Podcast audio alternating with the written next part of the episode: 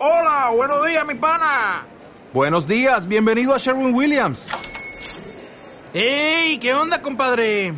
¿Qué onda? Ya tengo lista la pintura que ordenaste en el ProPlus app. Con más de 6.000 representantes en nuestras tiendas listos para atenderte en tu idioma y beneficios para contratistas que encontrarás en aliadopro.com. En Sherwin Williams somos el aliado del PRO.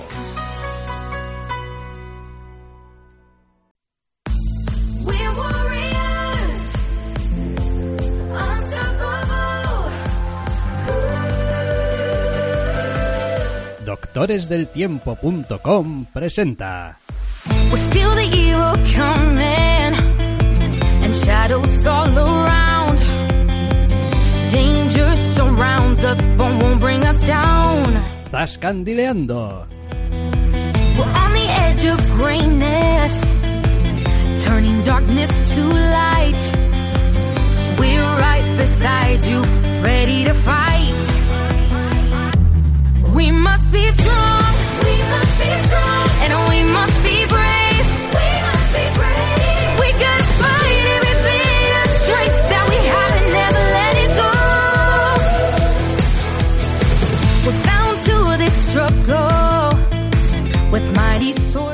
Bienvenidos, queridos oyentes, a una nueva edición de Zascandileando. Doctor Snack, muy buenas. Muy buenas, venimos esta semana con una triple edición de deudas pendientes, en este caso más con nuestros oyentes en general que con Netflix en particular, pero se da la circunstancia de que teníamos tres series de Netflix pendientes y las tres pues en torno a esta problemática vacacional. Una de ellas, la última, eh, la vimos justo antes de irnos de vacaciones y no encajó de ninguna manera en la programación y las otras dos que estaban colganderas las hemos visto a la vuelta aunque alguna de ellas ya teníamos alguna temporada de, arras- de arrastre que es esta primera. Sí, efectivamente, vamos a hablar primero de Shira and the Princesses of Power.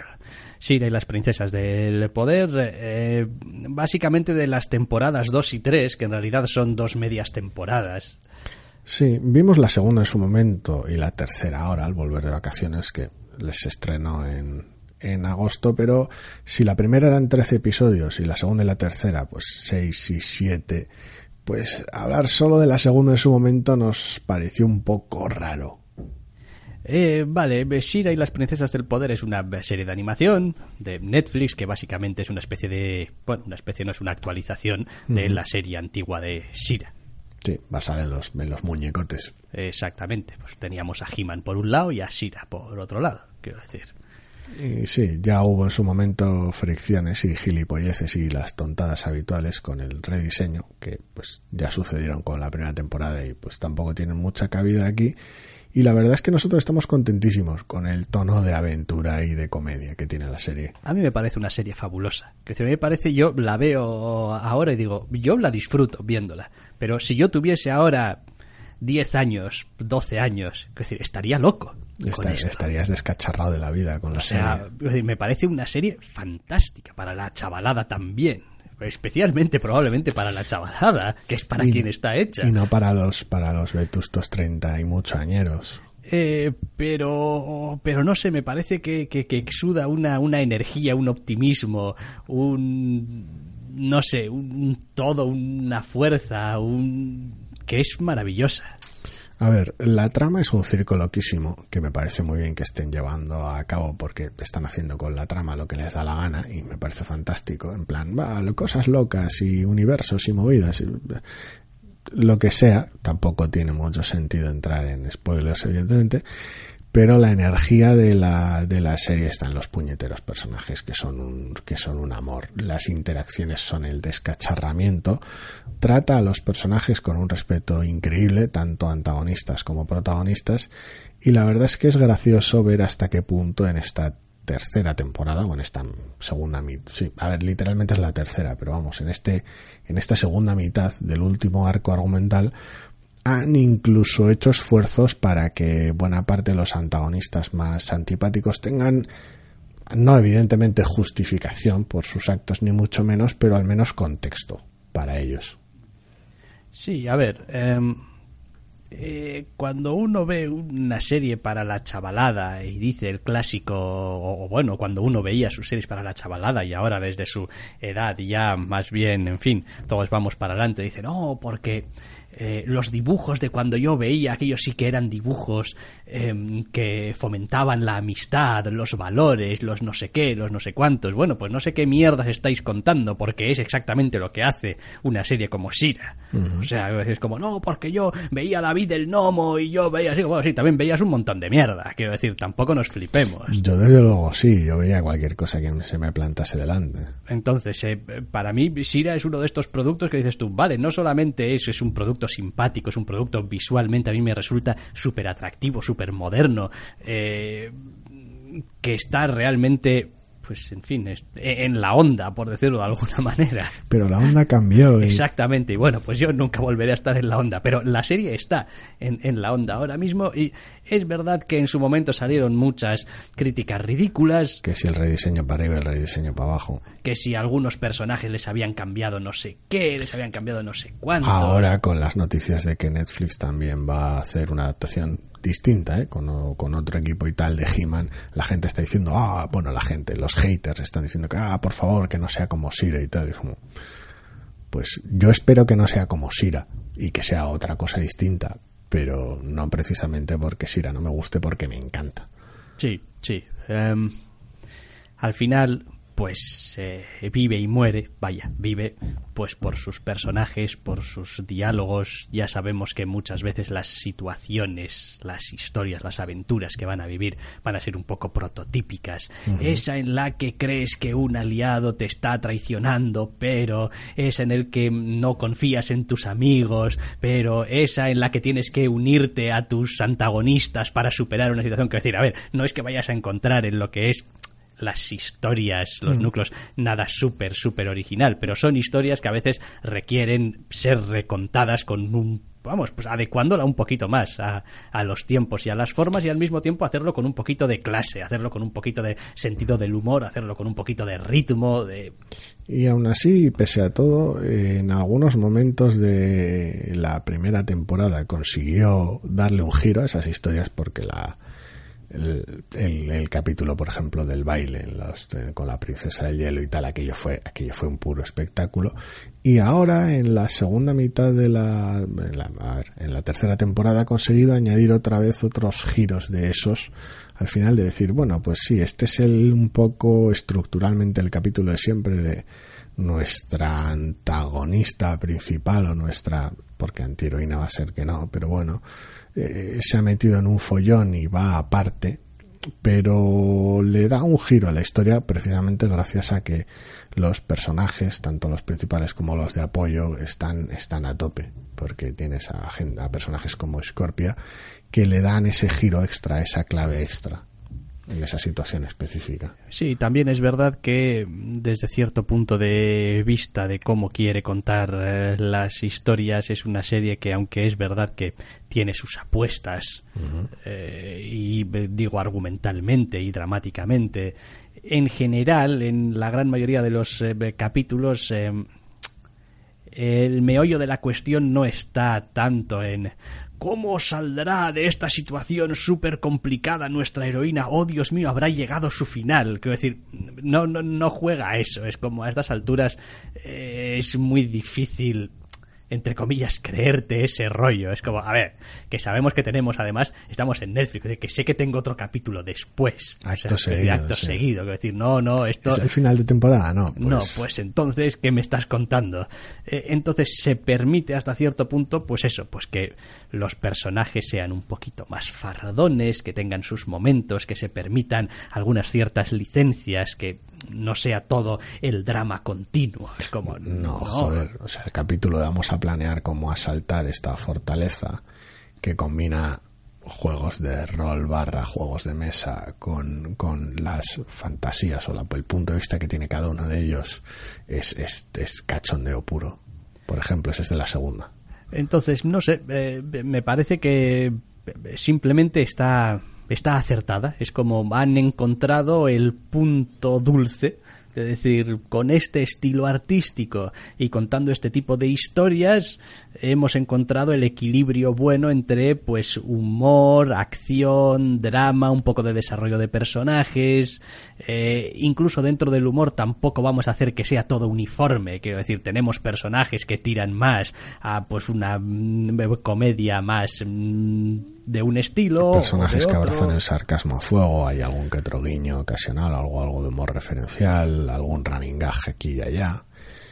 Eh, es una maravilla de serie. A mí me encanta que es eso, que puedas permitirte en una serie de este tipo, con tus aventuras y tal, que en parte también por lo que decías tú del formato de Netflix, de, pues salvo que sea el final de temporada, tengo otro capítulo de tres actos seguido. No tengo que esperar a la semana que viene ni nada parecido. No tienes que engancharme para que vuelva dentro de siete días y me acuerde de tu serie. Con lo cual tiene una, entre eso y las decisiones del equipo creativo, tiene ese refuerzo de que las situaciones se pueden saldar con consecuencias emocionales en lugar de con una con, con, con esa duda de ay cómo va a salir de esta nuestra protagonista no importa eh, cómo se las arregle para salir de las situaciones. Lo que le importa a la serie es literalmente cómo va a salir. Quiero decir, cómo va a ser la protagonista una vez que haya superado este escollo. ¿Qué decisiones va a tener que tomar ella y los personajes secundarios para superar los distintos desafíos? Y cómo van a resultar como personajes después de haber tomado esas decisiones. Y eso es el corazón de la puñetera serie y es la razón por la que la serie es así de buena otras tonterías eh, al margen. Llevamos tres temporadas. Yo pues, no me canso de que nuestra heroína levante la espada y se convierta en una especie de mastuerza brutal y vaya generando el caos y destrozándolo todo allí por donde pasa. Es como, pues no me canso, me Yo parece soy- fantástico. O sea, tu escena de transformación, como Dios manda, con su musiquilla, con todo. A ver, a mí me encanta realmente que hayan hecho de, de Sira algo extraordinario y que realmente es difícil, por no decir casi imposible normalmente, para plantarle cara de manera física, lo cual pues refuerza una vez más el hecho de que las, los problemas vengan por otro lado, no simplemente porque no pueda venir un, una pedazo de mujer de más de dos metros con una espada gigante reventarte porque es, es, es indestructible. De vez en cuando falta ejércitos enteros para plantarle cara. Es como, quiero decir, por ahí no van los tiros. Pero también es cierto que soy adicto, confieso, en general a las secuencias de transformación. Es algo que me encanta y me fascina. Da igual que sea en un género más cercano aquí, rollo Magical Girl, o sea un rollo más, eh, más Super Sentai, más Power Rangers. Esa mierda me encanta, me entusiasma. Quiero decir, también me gusta cuando se hacía en otras ocasiones rollo abrirse la camisa en plan Superman y tal. Es algo que me gusta. Ese, ese antes y después me encanta y cuando es hiperteatral, La súper transición. loco. Sí, y cuando es y cuando es tan teatral como lo suelen hacer en un, en un Super Sentai que me, que me encantan las secuencias de transformación, soy culpable de haber visto recopilaciones de ellas en YouTube. Eh, es algo que me encanta y en, y en Sira no me canso porque está muy bien traída. Mm, sí, sí, sí, sí. La verdad es que es un disfrute ver los capítulos de esto. Además, son capítulos cortitos, como de 20 minutos, 25 minutos, o una cosa así. Quiero decir que tampoco es una brasaca de mucho cuidado, no llega a la media hora y, y, en fin, puede parecer a veces un poquito tontería. Decir, bueno, pues podías haberla hecho de 30 minutos y tal. Digo, ya, pero es que en una serie corta de animación, en la que además no tienes ninguna obligación de llegar a, a- a X eh, minutaje y tal, eh, quitar 5 minutos muchas veces es quitar los 5 minutos de borra que ibas a meter. A ver, es complicado porque al final cada, cada equipo y cada autor pues lo decide enfocar de una manera, pero la duración del episodio es en una plataforma como Netflix algo más y más arbitrario cada vez, sobre todo con, con la afición a maratonearte cosas. Con lo cual, pues Netflix en cualquier otra plataforma que libere sus, sus series de golpe y porrazo. O sea, con lo cual tampoco tiene mucho fundamento. Pues cada episodio puede durar una cantidad distinta de otros episodios porque no hay que encajarlo en un horario donde va con unas cuñas publicitarias específicas. Así que tienes esa libertad de decir hasta qué punto es maratoneable o no, hasta qué punto un episodio puede durar 20 y otro 30 o en series más largas 50 o una hora. En ese aspecto está muy bien porque es eso, tienes esa libertad y a diferencia en otras series no hay esa sensación de decir, uff, aquí has rellenado episodios o aquí has rellenado, has añadido episodios extra para rellenar una temporada. Aquí no sucede. Hmm. A ver, también es decir que es una serie que, a ver, a estas alturas, ya habiendo visto tres temporadas, pues, pues está ya todo ya más conocido y más visto y más convencido que otra cosa. Eh, no digo yo que no eh, frunciese un poquito el ceño cuando eh, una serie de Shira En Netflix. ¿Esto qué clase de mierda va a ser? ¿Qué me estás contando? Porque no estás- eres, no eres el público objetivo, con lo cual, pues. Correcto, es como, pero ¿qué me estás contando? Eh, pero la verdad es que, quiero decir, disipa las dudas. En fin, igual digo un par de capítulos, igual me paso. Como rápidamente. Sí. Como, pues sí, evidentemente, el arranque siempre tiene la dificultad de que no conoces los personajes, eh, no sabes muy bien de qué va la cosa, pero la serie es sólida desde el principio. Y Sí, esta no es una serie. Uh, en la tercera se pone bien, ya no. Nada, nada, nada. No, esta serie va a venir bien de casita. Ya, desde La el verdad es que estoy muy contento con esta y con a ver cuando llega la tercera de The Dragon Prince. Estoy, Mm, estoy sí. contentísimo con la Sí. animación en este aspecto. Sí. Estoy, estoy muy, muy Sí, contento. son dos series que, a ver, el apartado obviamente de la animación son animales bien distintos, Y el tono y todo, vamos.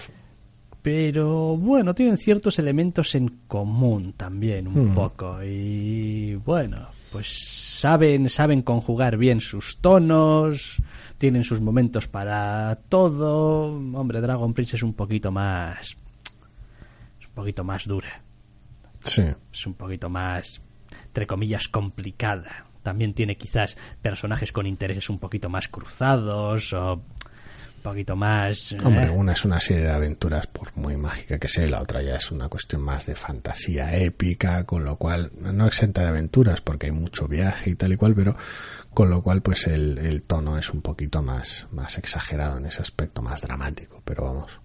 Pero Shira, Shira y las princesas del poder, ¿no? Muy bien, o sea, quiero decir, no hubiese dado, ya digo, no hubiese dado un chavo yo por, por esta serie. Y- Pero de repente es eso, ves el rediseño, los personajes y dices tú, ah, pues el rediseño ya mola, ¿no? De estos haters no, no lo termino de ver. de A, ver cómo es la serie, y pum. He de reconocer que el rediseño a mí me flipa. A el rediseño de, de, de Shira me parece una pocholada fantástica. A O sea, el- el- la capa con su, mm, Las con su sombreracas, interior las, rojo, las las botonas gigantes. todo, todo. Quiero decir, el- el- la, la sensación general de, de- de mira esta monstrua de la naturaleza que, que está aquí, no, no, realmente, realmente mola, realmente mola. Pues vale, pues Sira, pues llevan ya tres temporadas, oye, que si os animáis, si queréis y tal y cual, pues 26 capítulos. pues podéis agarrar ahora 26 capítulos y quedaros más anchos que largo. Vais a tener un poquito de diversión para eh, un rato. Bueno, vale, pues eh, dejamos Shira y nos vamos con otra serie de Netflix.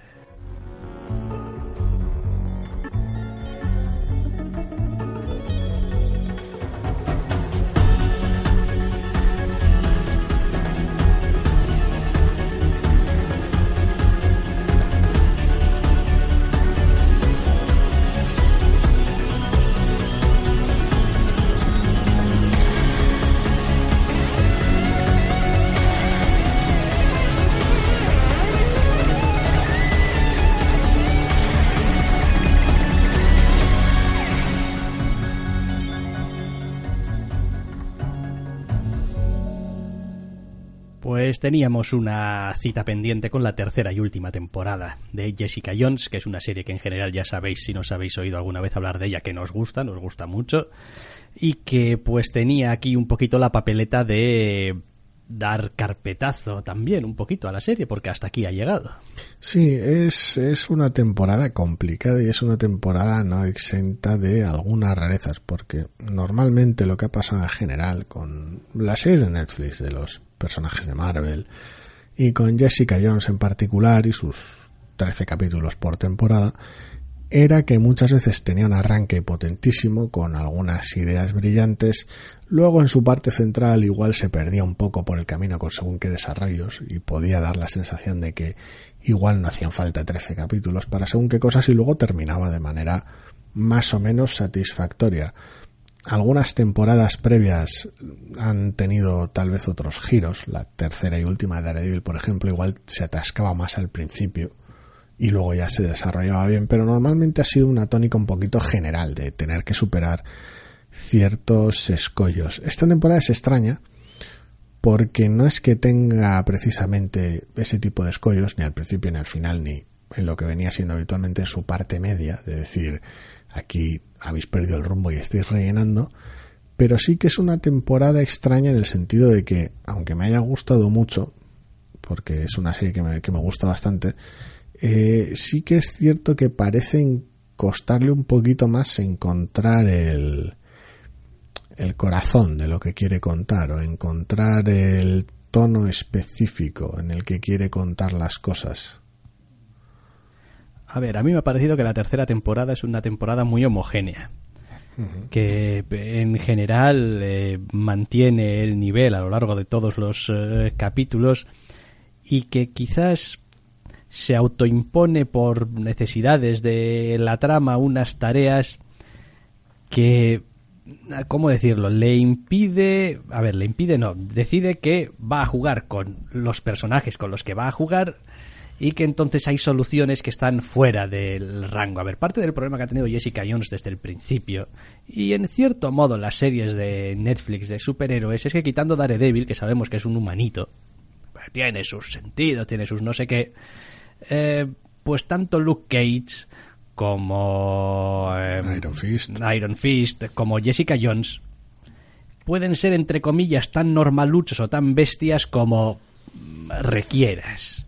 Y eso en Jessica Jones ha sido, a ver, no un problema porque no han querido nunca centrarse en ello, pero sí ha generado normalmente una cierta fricción en algunas situaciones. Porque, quiero decir, hay situaciones en las que si te metes de lleno con Jessica Jones no, no vas a salir. Es decir, la única razón por la que vas a salir es porque la trama quiere que salgas o porque de alguna manera estás haciendo que la que la protagonista se contenga un montón. No digo ya contenerse un poquito, contenerse un montón. Eh, en esta tercera temporada, lo que pasa es que lo que querían contar era la historia de Trish Walker. Y pues Jessica Jones está ahí, es la protagonista, es la que se encarga de lidiar con los problemas, pero en realidad el desarrollo de personaje que estás mm, viendo esta temporada es el de Tris. Sí, porque además la propia temporada parte de una elipsis extraña precisamente por esos motivos. Quiero decir, y el problema que mencionaba antes de que le cuesta encontrar el corazón es le cuesta manifestar su necesidad de centrarse en Tris y le lleva un tiempo porque sin tampoco voy a entrar en spoilers, pero cuando arranca la temporada, desde el primer episodio, eh, los personajes secundarios te han dado un giro, porque la mayoría de los habituales están donde están, tanto Hogarth como Malcolm, te los encuentras en una situación heredada de la segunda temporada que es perfectamente sólida, hay algún otro personaje nuevo en ese torno entre Hogarth y Malcolm que cuya importancia decrece a medida que avanza la temporada, pero bueno, está ahí. Pero de repente el círculo Jessica Jones ha cambiado. Quiero decir, los personajes secundarios con los que cerraba la temporada anterior en forma de vecino barra hipotético interés romántico y su hijo están ahí porque pues tienen que estar ahí, no los puedes hacer desaparecer de la faz de la tierra, pero los barres debajo de la alfombra en cuanto puedes Ahora tienes también, dado su nuevo estatus un poquito más respetable de heroína, una sarcástica secretaria. Y claro, eh, eh, resulta un tanto desorientador, no ya porque simplemente sean personajes que has hecho desaparecer o aparecer con ninguna excusa en absoluto, porque de eso me importa un puñetero pimiento, sino por cómo modifica su ausencia y su presencia el tono general. De repente, eh, encasillas a Jessica en una situación específica porque más adelante necesitas esa situación específica, pero la situación no es aparente al principio de la temporada, con lo cual resulta todo enrarecido y cuando al final del primer episodio pasa lo que pasa, que pone en marcha los, los hace detonar la trama principal de la temporada, no la temática, pero sí la trama principal de la, de la temporada, la sensación de desconcierto es máxima porque por un lado están atacando desde un ángulo extraño y por el otro lado estás teniendo que hacer esa concesión a decir, bueno, sí, es que Netflix y los superpoderes os lleváis como la puta mierda. No sé, creo que podrían haber hecho un mejor trabajo. Creo que creo que se lían ellos mismos. El problema es el de siempre. El trabajo podría haber sido mucho más conciso. Eh, sí, podía haber sido mucho más. Pero también es verdad que, a ver, los personajes de Jessica Jones, de la serie en general, es, es curioso, porque la propia Jessica prácticamente nunca nada, pero el resto dan unos bandazos. Quiero decir, no, estoy aquí en este trabajo, no, ahora estoy en este otro, ahora me siento súper a gusto, ahora me siento súper devastado, ahora estoy feliz, ahora estoy triste, ahora quiero esto, ahora quiero lo otro. Eh, es todo, es un entorno como muy volátil y que, eh, quiero decir, está por un lado bien porque dependen de sus propias situaciones para que cambie su estatus anímico y personal, pero por otro lado sois los secundarios y no paráis de meter baza en nuestra protagonista, porque lo que os pasa a vosotros le afecta a ella, y a veces parece que está menos ocupada en tener sus tramas que en solucionar las putas vuestras. El problema en general eh, nace de una situación bastante extraña. Tienes normalmente personajes súper potentes, que además los actores suelen hacer un trabajo extraordinario con ellos, desde la protagonista hasta los secundarios. ¿eh? A mí me encanta el trabajo que se hace en la serie con los personajes, por parte de los actores, quiero decir. Pero luego normalmente la instrumentalización de los mismos es brutal. Eh, la agencia, la escasa agencia que tienen los personajes secundarios. En Jessica Jones es de asustar bastante, porque el trabajo de actor es bastante bueno y normalmente las, el tono y cómo se enmarcan las situaciones suele ser realmente buena, suele ser siempre eh, de acuerdo al tono de cada temporada y al tono general de la serie, porque normalmente ese tipo de decisiones nacen de, mira, tenemos a los personajes cometiendo errores horribles y o siendo malas personas o las dos cosas al mismo tiempo y la serie lo vende.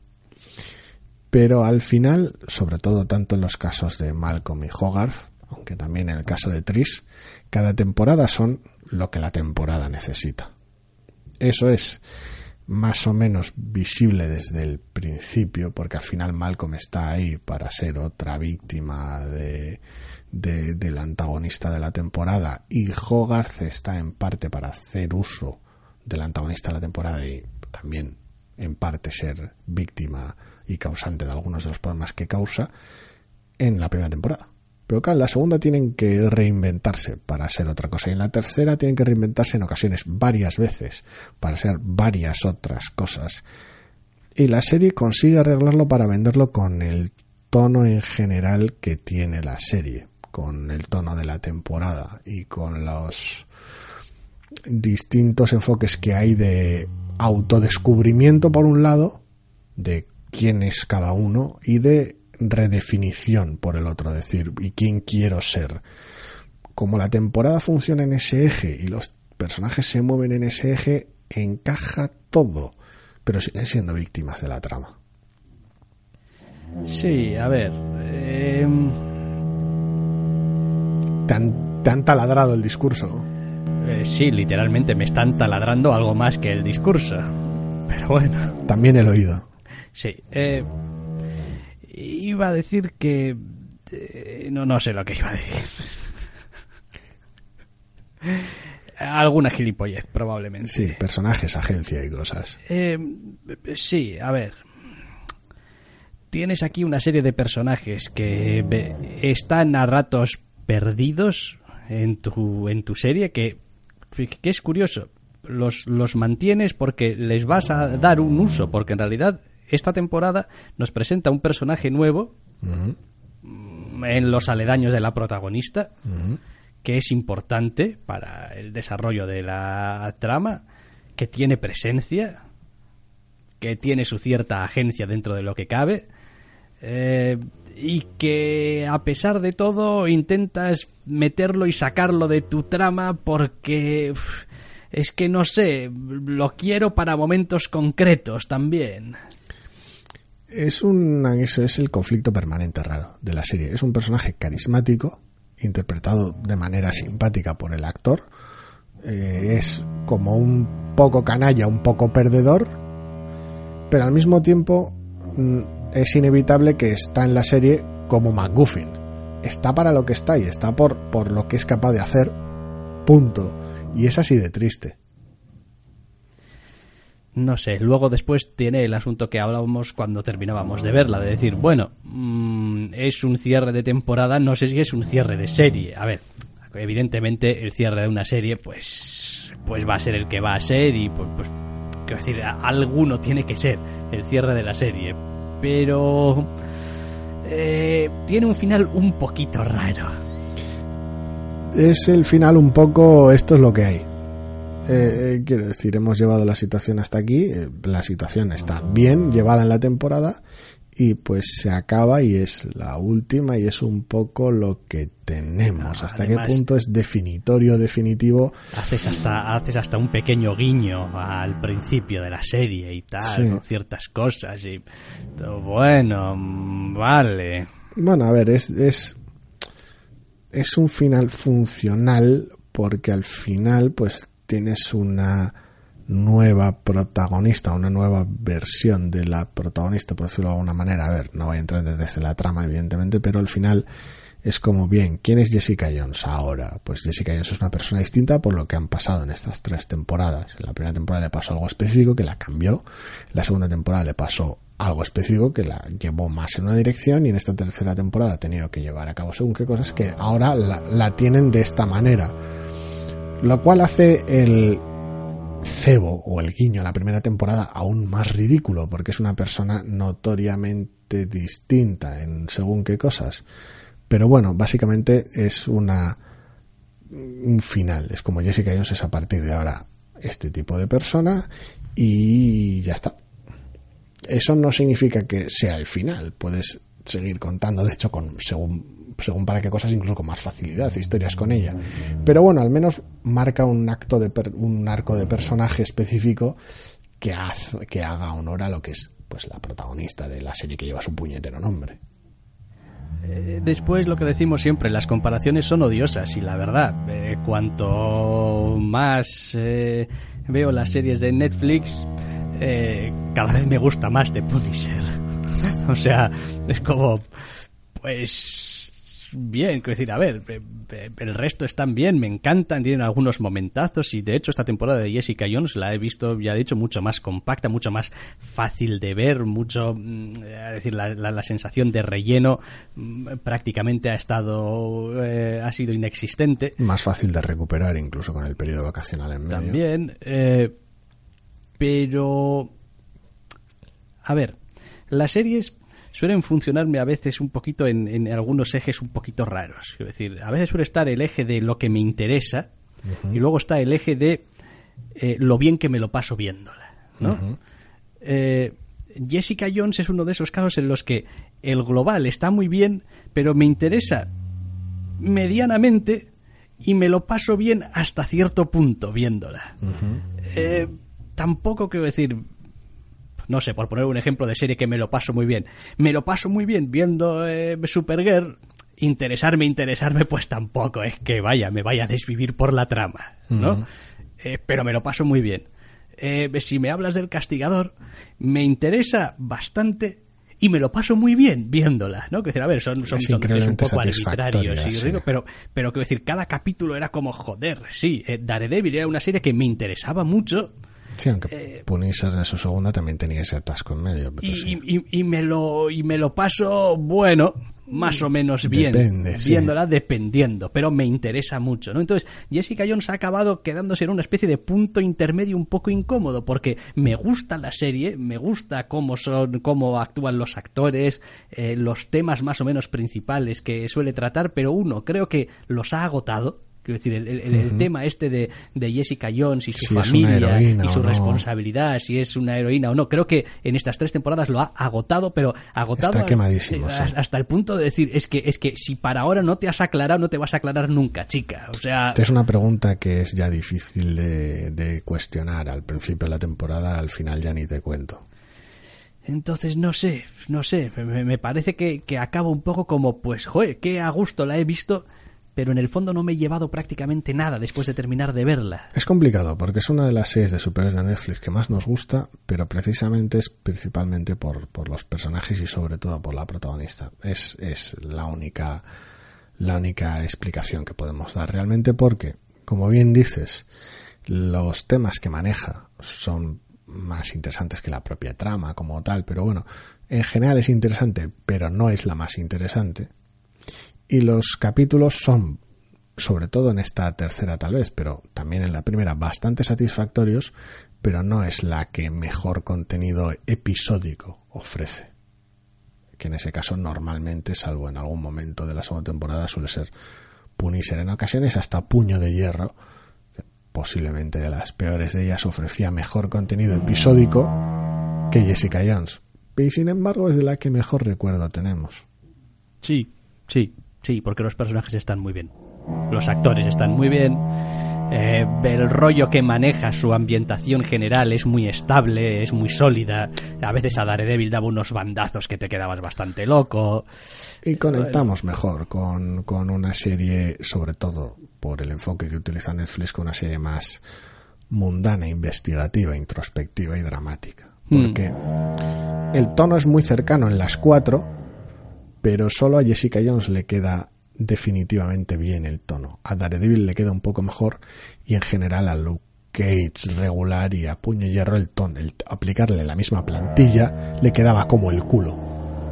Sí, la verdad es que sí. Al final el problema era ese, que las cuatro series son demasiado cercanas en tono, con lo cual al final nos hemos ido quedando con las que a la que mejor le quedaba el tono, posiblemente pues eso, Jessica Jones y El Castigador. Sí, sí.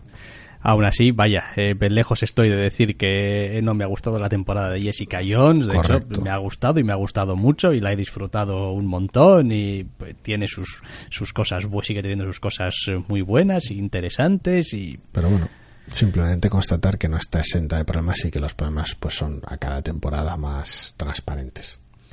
Pues sí, quizás sí. Bueno, pues eh, decíamos que teníamos tripleta de Netflix, ¿no?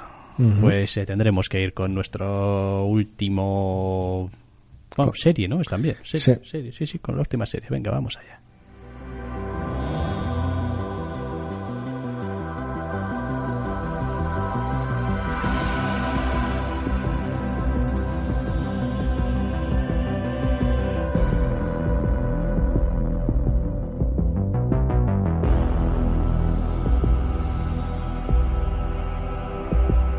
Bueno, pues eh, teníamos pendiente por ahí una temporada de Stranger Things. Pues sí, eh, la vimos justo antes de irnos de vacaciones, con lo cual se quedó ahí colgando en plan, no hemos hablado de ella y ahora a la vuelta estábamos ocupados viendo otras cosas, con lo cual seguíamos sin haber hablado de ella.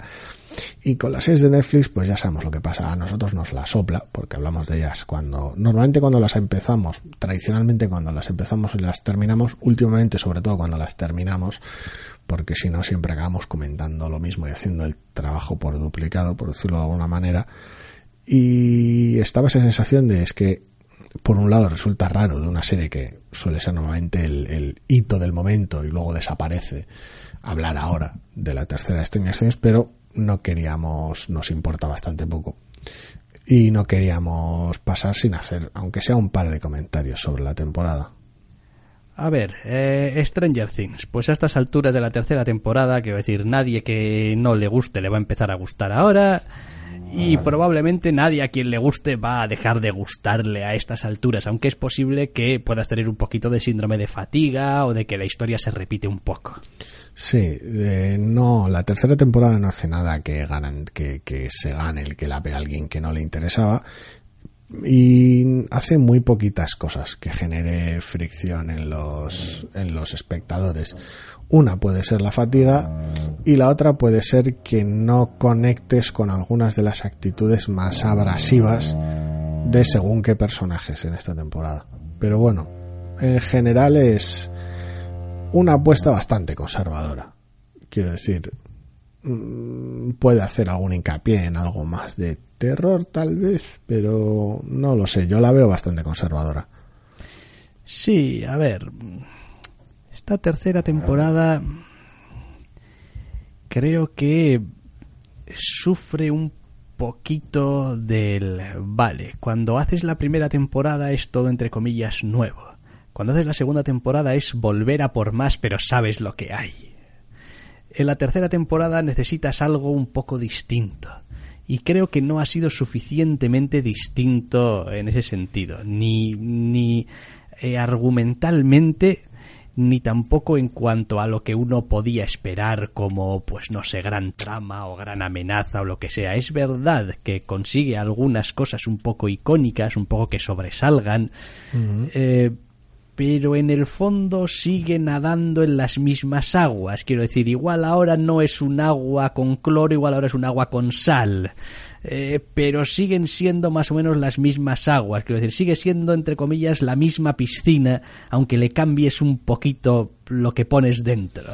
Tiene demasiados puntos en común en su estructura y en donde quiere conseguir los impactos y los momentazos como para que consiga diferenciarse. Quiero decir, eh, cada una de las temporadas, sobre todo cuando ya repites en la segunda y en la tercera, tenía muy claro cuál quiere que sean sus momentazos y sus distintos momentos. Da igual que tengas en la segunda el asalto al autobús de la chatarrería o el propio asalto en la, en la central eléctrica, sabes cuando quieres tus momentos y cuando quieres conseguir esos ecos de distintos momentos y ahora en la tercera vuelves a tener lo mismo con según qué momentos, sobre todo en general con la prolongada escena final en el centro comercial.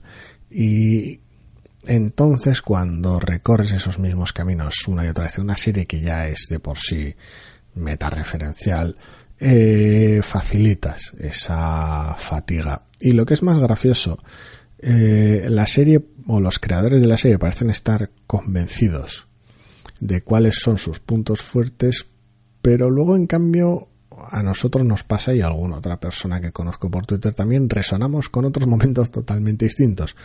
Me explico. La segunda temporada intentaba explotar la relación entre Once y su padre adoptivo y tirar por ahí en esas fricciones, incluyendo el relativamente interesante momento en el cual pues se fuga, reconecta con su familia biológica, aunque sea por motivos de la trama y quiera explotarlo de manera de trama, pero y luego vuelve y tenía su encanto y se veía que era importante para los creadores de la serie.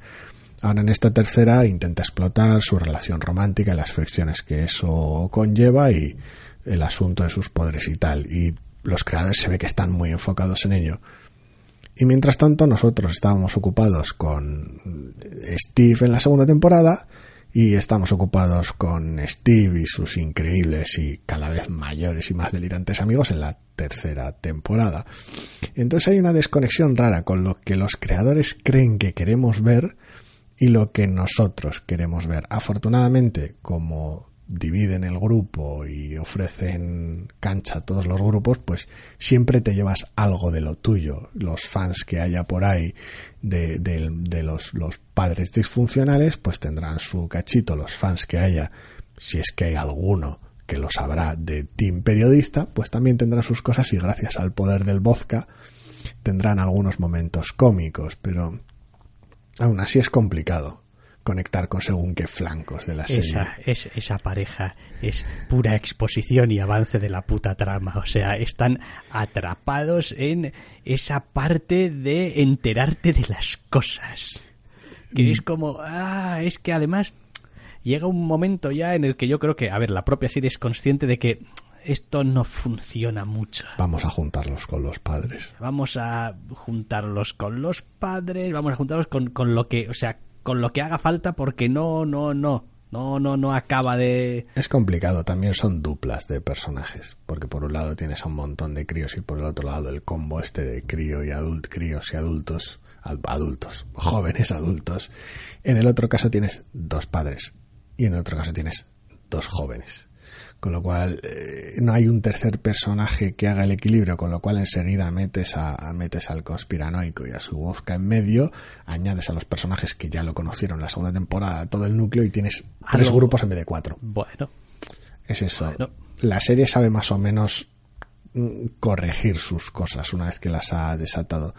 Pero ya te digo, ¿eh? es una temporada que está guay y que es divertida, pero que pff, team, Hombre, a mí- team heladería a tope. A mí me da la sensación, viendo ya esta tercera temporada, de que estoy viendo un poco lo mismo. Es decir, me gusta. Sí. Y nunca he tenido un problema con más de lo que me gusta. Pero es muy obvio que es más de lo mismo. Pero es, es más de lo mismo. ¿Qué te salva? Pues te salva pues las locas aventuras de Stephen Friends. eh, te salva que mm, eh, esta eh, Winona Ryder está muy loca. Eh, te salva algunos momentos aquí y allá. Pero que decir, las tramas siguen teniendo algunas cosas que, pues, si las pones un poco negro sobre blanco, pues no tienen demasiado sentido. Sí, decir, que- hay todo un descubrimiento de un una megaplan de la manera más inverosímil. eh, hay. eh, ay, ay, ay, se me ha ido de la cabeza, pero hay algunas otras cosas que quiero decir que esto, esto no tiene ni, ni putos pies ni cabeza. O sea, Sí, a ver, hay, hay, hay alguna especie de ruso que se va paseando por toda la temporada de aquí para allá, que dices tú, pero ¿qué me estás contando? hay demasiada conveniencia y casualidad normalmente, que bueno, pues es parte del género también, o de los géneros que intenta abrazar, pero pero es pero es también muy complicado además aunque hay esfuerzos conscientes de darle relevancia según qué personajes como el de Will y que tiene algunos momentos que el actor se curra mucho esta temporada sobre su relación con sus amigos pero que aún así son pequeños blips de radar en una serie que encima cada vez tiene más personajes. Algunas de las incorporaciones son brillantes, porque además se producen en el team helado y el team helado es la vida. Pero es que el resto de la serie cada vez eh, se hace más áspera. Sigue siendo muy divertida y sigue estando muy bien hecha. A ver, Pero, uff, suele tener el problema de cuando tienes un casting demasiado amplio, que es tienes que darles cosas que hacer a todos y realmente la serie brilla cuando ya tiene montado el puzzle. sí. Es decir, cuando, cuando lo que tiene es, o sea, digamos que Stranger Things empieza a hacer su- sus temporadas, pues como todos los puzzles, por las esquinas. ¿Y qué pasa? Pues que cada grupo está cada uno en su esquina, en sus cosas. Llega un momento en el que solamente queda la parte del centro y todo el mundo converge. Y cuando todo el mundo converge y todo el mundo empieza a interactuar y todo el mundo empieza a funcionar eh, de acuerdo a la trama y de acuerdo a las necesidades que tienen otros grupos y no solamente sus mierdas endogámicas, entonces empieza a carburar fantásticamente bien. Sí, pero carbura la serie, pero no carbura los personajes, porque es también cuando se hace de manifiesto que tienes demasiados. Y los vuelves a separar para tu clímax, porque eres consciente de que tienes demasiados. Ya, ya. Eh, Es Pero los momentos, los momentos bonitos de Stranger Things son, son esos momentos de, de, de, grupo haciendo movida. Sí, es curioso como a veces, mm, eh, si las de superhéroes de Netflix, la mayoría tienen sus puntos muertos en medio, tal vez Stranger Things es donde se encuentra un poco más cómoda, aunque sea solo en virtud de que sus arranques son ásperos, aunque siempre está bien reconectar con ¿y cómo están mis personajes favoritos ahora? Oh Dios mío, una heladería. Sí, y y es- sus clímax tienden a decepcionar un poco. eh, tienen a decepcionar un poco porque ellos mismos se han buscado unas cosas que es complicado para los personajes, incluso para la serie visualmente, de dar un clímax a veces satisfactorio a ciertas cosas. Es como, es que esto... También es cierto que a medida que avanza la serie, pues hay solo un número limitado de clímax que puedo tolerar en los que consiste en que Once le grite a la amenaza. Claro, exacto. Vale que es cierto que pues esta tercera encuentra alguna solución paralela, pero bueno. Sí, pero... En fin, hace lo que puede. No sé, no sé, a mí me sigue gustando, ¿eh? Y sigo viéndola muy a gusto y al final son ocho capítulos y pues...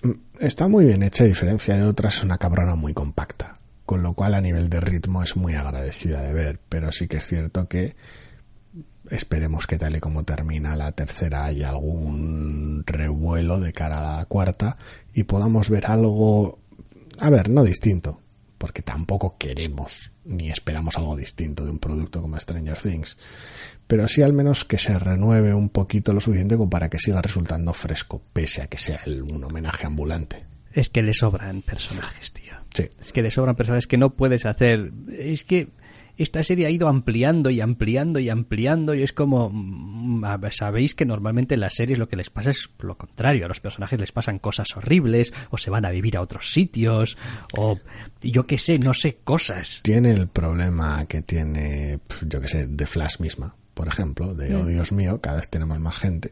Pero a diferencia de Flash, que le pone solución marranamente, pero se la pone, eh, o Legends of Tomorrow, que le pone solución marranamente, pero se la pone, Stranger Things no, simplemente hay gente que sale menos, pero sigue ahí. y tienes un problema a estas alturas si quitas a alguien vas a molestar a la gente Sí, sí, sí. Y digo, ya, pero es que tu serie, es que tu serie necesita menos gente, tío. Sí. Necesita ser más, más compacta, necesita mm, agilizarse un poco. Ibas molestando ya desde el principio cuando te cargaste a Bárbara, o sea que ¿Cuándo te cargaste a Bárbara? ya desde la primera temporada, de mala manera, Espérate. Bárbara, sí. No, no me acuerdo de Bárbara. No te acuerdas de No, Bárbara. no me acuerdo de Bárbara. Pelirroja, gafas, amiga de la infame Ah, sí, sí. protagonista. Bárbara, Bárbara, sí. Bárbara. Sí, correcto, sí. Bueno, ¿ves? De, de vez en cuando a los personajes les pasan cosas chungas. Salvo que haya patinado con el nombre, pero No, creo no, que se sí, sí, Bárbara. sería Bárbara, sí. Sí, sí, la piscina y tal, Sí. y Bárbara, sí. Sí. Correcto. Eh, necesitamos más piscinas. Sí, sí, es, es triste y pues si A ver, ¿qué justo, en- si justo tocan los personajes que a mí me gustan, pues me cabrearé, pero Bien, pero... es que tiene ver, un reparto demasiado amplio. No puedes hacer una serie en la que estás viviendo en una amenaza constante de monstruos terribles y resulta que en vez de pasarles cosas horribles a tus personajes, cada vez hay más gente que se suma a la fiesta. Es Sí. como, hombre, tío, al final, quiero decir, ni la troupe de Scooby-Doo son tantos. Además porque la serie tiene la mala costumbre cada temporada normalmente. De añadir algo. No, no, no me refiero a eso. Tal vez en la primera no pase tanto, pero en la segunda y en la tercera tiene la mala costumbre de telegrafiar a quien le va a dar pasaporte. Ah, bueno, bueno. Con lo cual, pues bueno. En fin. Sí, además, en fin, dando pasaporte precisamente en uno de los eh, ángulos en los que no tienes precisamente mm, superpoblación. Pero bueno, ¿Qué se le va a hacer? La serie tiene los intereses que tiene y sigue siendo bastante buena, pero sí, sí, sí, no. Y, si cuando hagan la cuarta temporada, que asumo que la harán, pues la veré encantado de la vida. Pero sí, yo también desearía que hubiese un, un poco volantazo. algún tipo de revulsivo, si quieres hacer, puedes hacer igual algún spin-off con, con los experimentos 1 a 10, que ya hiciste algún conato en la segunda temporada. Ya. No, Pero hombre, bueno. yo eh, encontraría una manera para empezar de cambiar de sitio. Sí. Y dos, pues si los necesitas a los personajes juntos o lo que sea, pues me da igual. Unas vacaciones, un viaje de estudios, quiero decir, no sé, búscate alguna clase de excusa para que puedan estar más o menos juntos si los necesitas Tam- más o menos también juntos. es cierto que independientemente de que te tomes un lapso de un año, no, igual te puedes permitir un lapso mayor en la serie. Eso estaría temporal. bien. Eso estaría bien. Eso estaría bien porque, porque quiero decir, los chavales eh, crecen demasiado lento. Necesitan empezar a crecer y ahí no será porque los actores no tienen una edad. Sea, quiero decir. Así que bueno, igual es el momento idóneo para... A ver, con una serie como esa es peligroso, ¿eh? Y Yo entiendo a los productores y demás, pero igual es el momento de dejarla descansar un año. Uh, No lo sé. uh, palabras atrevidas, dejar descansar un año, pero nadie se acordará de nosotros si nos pasamos un año sin serie. Y dejaremos de importar y ya no estaremos en la onda, Da, etcétera, etcétera. etcétera, etcétera. No lo sé. O tenéis otra alternativa. Trabajad más rápido, trabajad mejor y haced una cuarta temporada para el año que viene que pues tenga revulsivos y atractivos, pero siga siendo lo mismo. Que no lo voy a hacer yo, que no tengo y que ni sea puta de idea. chocolate también. Pero, pero bueno, hay gente profesional de diferentes sectores que pues se dedica a ello. Es decir, hay guionistas, hay escritores, hay... Es complicado. Yo estoy relativamente contento, por no decir bastante contento, con que Stranger Things simplemente sea lo que es y ya está. Que es este festival nostálgico de ritmo agradable. Pero bueno, siempre podría ser algo mejor. Podría, podría, aunque no está mal. Bueno, pues eh, terminamos ya, dejamos aquí el comentario de estas tres series de Netflix, eh, ponemos punto y final y si todo va bien podréis volver a escucharnos la semana que viene. Hasta la semana que viene.